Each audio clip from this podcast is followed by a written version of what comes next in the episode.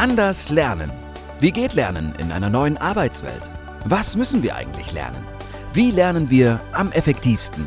Und wie begleitest du Menschen beim Lernprozess? All diese Fragen rund um die Themen Bildung, Coaching, Ausbildung und Personalentwicklung beantwortet dir Lernbegleiterin Christine Stein im Podcast Anders Lernen. Komm mit auf eine Lernreise.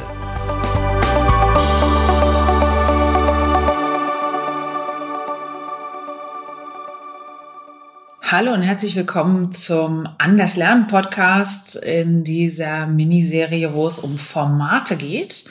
In der heutigen Folge geht es um, ja, ein Seminar im virtuellen Raum. Und da stehen wir eigentlich schon vor der allerersten Frage, wie heißt das eigentlich?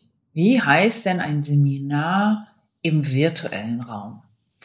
Und ganz häufig kursiert der Begriff Webinar im Netz oder in den Medien oder in den Fachzeitschriften. Das Thema Webinar würde ich gerne aber nochmal nach hinten stellen, was eigentlich ein Webinar äh, für mich ist. Denn ein Webinar, da komme ich nochmal an einer anderen Folge dazu, ist eher ein Vortrag im virtuellen Raum, also etwas nicht Interaktives. Was ich meine mit Seminar, und dazu hast du dir hoffentlich die letzte Folge angehört, denn da habe ich erklärt, was ein Seminar ist. Ähm, für mich ist ein Seminar im virtuellen Raum ein Live-Online-Training. Ich sage zu einem Seminar in Präsenz auch häufig Training. Und wenn ich das dann in den virtuellen Raum stecke, dann meine ich damit Live-Online-Training. Also ein Live-Online-Training, LOT abgekürzt auch häufig, ist ein Seminar im virtuellen Raum. Das heißt, im Prinzip gelten hier ganz viele Dinge, die auch für ein Seminar gelten, genauso im virtuellen Raum. Für mich ist dabei nochmal ganz wichtig, im Präsenzraum geht es mir ja auch um ganz viel Interaktion, um Bewegung, um das gemeinsame Lernen, um das selbstständige Lernen und Erarbeiten und ganz viel weniger um die Wissensvermittlung durch mich. Deshalb trenne ich das auch nochmal ganz strikt von einem Webinar, wo es für mich nur um eine Art Vortrag geht. Deshalb schiebe ich das gerade mal ein bisschen beiseite und wir kümmern uns heute nur um das Live-Online-Training. Und Live-Online-Training, ähm, ja, da steckt auch schon ein bisschen die Erklärung hinter. Live bedeutet wirklich live, also alle gemeinsam zur selben Zeit im virtuellen Raum. Dabei kann natürlich jeder an einem Ort sein, wo er möchte. Das kann also zu Hause, das kann im Büro, das kann beim Camping, das kann im Urlaub sein. Das ist völlig egal. Gerade für die Teilnehmenden ist es sehr attraktiv, weil sie sich wirklich von überall zuschalten können, vorausgesetzt, sie haben eine stabile Internetleitung und sie haben ein bisschen mehr als ein Smartphone zur Verfügung. Denn gerade bei interaktiven Formaten geht es ja nicht nur darum zu konsumieren und zuzuhören, und sich zurückzulehnen, sondern da geht es ja auch um Mitmachen, Mitarbeiten und das braucht ein anderes Gerät, ein anderes Endgerät als ein Smartphone. Das ist also schon mal ein ganz erster wichtiger Hinweis. Wenn du zu einem Live-Online-Training einlädst, dann schreib doch in die Einladung das auch konkret so rein. Sonst hast du es nämlich so, dass einige Teilnehmenden denken, ah, oh, super, ich kann ja einfach nur konsumieren. Das ist ohnehin eine Haltung, die ganz viele Teilnehmende offensichtlich gelernt haben in den vergangenen Jahren und Jahrzehnten, dass wenn sie zu einer Veranstaltung kommen, wo es darum geht, lernen, hu, super, ich lehne mich mal zurück und konsumiere. Und wenn das aber gar nicht dein Konzept ist, so wie es meins nämlich auch nicht ist, dann ist es gerade mit einem Smartphone im Prinzip kaum möglich teilzunehmen, weil selbst wenn es nur um Umfragen geht, aber spätestens wenn es darum geht, in Breakout-Sessions gemeinsam auf Whiteboards zu arbeiten, dann ist man mit einem Smartphone einfach raus. Für mich ist das wirklich nur eine Notlösung, wenn ein Teilnehmer nichts anderes dabei hat. Ich schicke ihn ja nicht weg oder sie äh, oder wenn die Technik irgendwie ausfällt und er oder sie sich über ein Smartphone einwählt, dann ist das eine Notlösung. Aber in der Regel ist das keine adäquate ähm, Ausstattung für eine Teilnehmende. Aber du merkst schon, gerade der Unterschied zu einem Seminar ist ganz wichtig, äh, wo du alles in der Hand hast und vorbereitet hast und die Teilnehmenden im Prinzip erstmal nur kommen brauchen. Selbst einen Stift und einen Block hast du ja vorbereitet und bringst du mit im Live-Online-Training ist die Verantwortung und die Ausstattung auch beim Teilnehmenden. Das heißt, der Teilnehmende muss sich vorher überlegen, was brauche ich alles? Und das kannst du natürlich dem Zufall überlassen oder du schreibst es in deine Einladung rein. Wir wissen alle, dass nicht alle Einladungen vollständig gelesen werden. Vor allen Dingen, wenn sie immer länger werden, dann ist die Gefahr, dass die Teilnehmenden das auch gar nicht lesen und sich entsprechend nicht vorbereiten, natürlich relativ groß. Hier empfiehlt sich, kleiner Tipp von mir, auch eine Veranstaltung null einzuplanen, also nicht zu warten, bis das Live-Online-Training tatsächlich stattfindet, sondern vielleicht schon mal ein paar Tage oder Wochen vorher eine nullte Veranstaltung zu machen, sowas wie ein Pre-Setup oder was weiß ich, wie auch immer du das nennen willst indem du deine Teilnehmenden einlädst, schon mal die Technik zu testen und überhaupt dich kennenzulernen, vielleicht auch schon mal erste Aufgaben mitzubekommen. Und hier würde ich das Thema nochmal platzieren. Da siehst du ja auch schon, wer mit welchem Gerät reinkommt. Und da kannst du das direkt ansprechen und kannst sagen, ah, fürs Training brauchen wir dies, jenes und solches. Also das ist ein kleiner Tipp, das vielleicht vorab schon mal zu probieren. Du kannst es natürlich auch schreiben mit deiner Einladung oder einige KollegInnen von mir machen das auch, indem sie schon Videos aufzeichnen, also erste so Art Lernvideos aufzeichnen und das den Teilnehmenden zur Verfügung stellen. So ein Video, wissen wir alle, guckt sich nochmal schneller an, als irgendwie so eine lange Einladung zu lesen, wo ganz viel Informationen drin sind.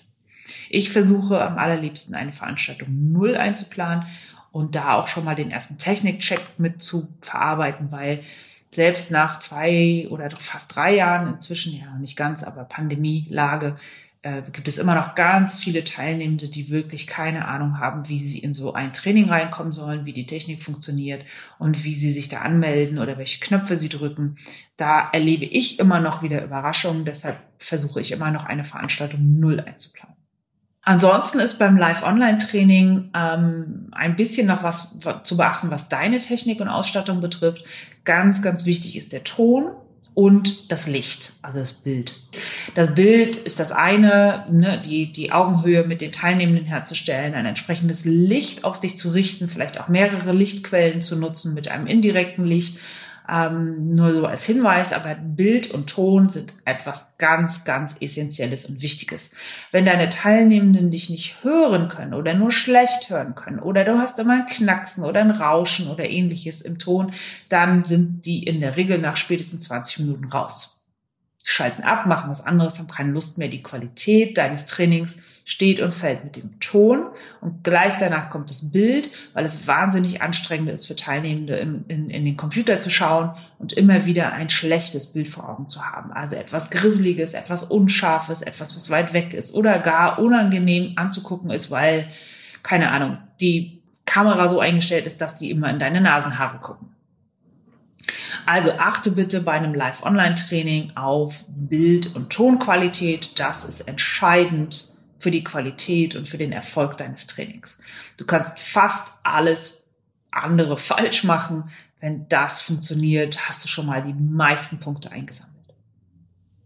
Ansonsten gilt auch hier, wie beim Präsenztraining oder beim Seminar, es kommt natürlich immer auf das Konzept an und auch hier ist ganz wichtig, plane bitte ausreichend Aktivität ein, also Aktivität für die Teilnehmenden Ne? Wir reden ja nicht von einem Webinar, wo du vorträgst und die konsumieren sollen, sondern es geht ja darum, dass sie interaktiv arbeiten, sich Wissen selbst erarbeiten und gemeinsam in der Lerngruppe miteinander arbeiten. Deshalb braucht es ganz viel Aktivität. Da benutzt du natürlich digitale Tools, genauso wie, wie du sie im Präsenzraum benutzen würdest, also Whiteboards, ähm, Dinge, die, die sie brauchen, um etwas zu notieren. Das hast du möglichst alles vorbereitet. Und du brauchst Breakout-Sessions, also Gruppenarbeit im virtuellen Raum. Das heißt, du nutzt hier von deiner Technik, ob du jetzt Zoom oder MS Teams oder WebEx oder was auch immer benutzt, stellst du bitte Gruppenräume zur Verfügung, so dass die Teilnehmenden in verschiedenen Kleingruppen unterschiedlicher Art und Weise miteinander arbeiten können und wirklich in die Aktion kommen, also etwas tun müssen. Whiteboards gibt's auch unendlich viele. Ich arbeite sehr viel mit Padlet, ähm, weil das wirklich sich bewährt hat als einfache Lösung. Für meine Teilnehmenden war das immer überschaubar. Ich arbeite seit neuestem auch mit Concept Board. Das kannst du dir vielleicht auch nochmal bei Gelegenheit woanders anschauen. Da mache ich auch später nochmal eine Folge zu. Darum soll es jetzt hier heute nicht gehen. Also Aktionen, Aktivitäten einplanen ist ganz wichtig für ein Live-Online-Training. Dann musst du deinen Teilnehmenden natürlich auch immer wieder versichern, dass der Ausfall von Technik oder der schlechte Umgang mit Technik kein Problem ist. Ist also etwas, was du immer wieder bestärken kannst, sagen kannst, hey, ne, das funktioniert schon, wir kriegen das hin. Ne? Wenn sie rausfallen, ich hole sie wieder rein in den Kurs. Das ist der Link, über den sie wiederkommen. Das ist also ganz wichtig, nochmal hier eine Bestärkung und eine Verstärkung an deine Teilnehmenden zu schicken. Auch das motiviert, weil gerade Menschen, die wirklich nicht so technikaffin sind oder die das noch nicht so häufig ausprobiert haben, sind da immer noch sehr zögerlich.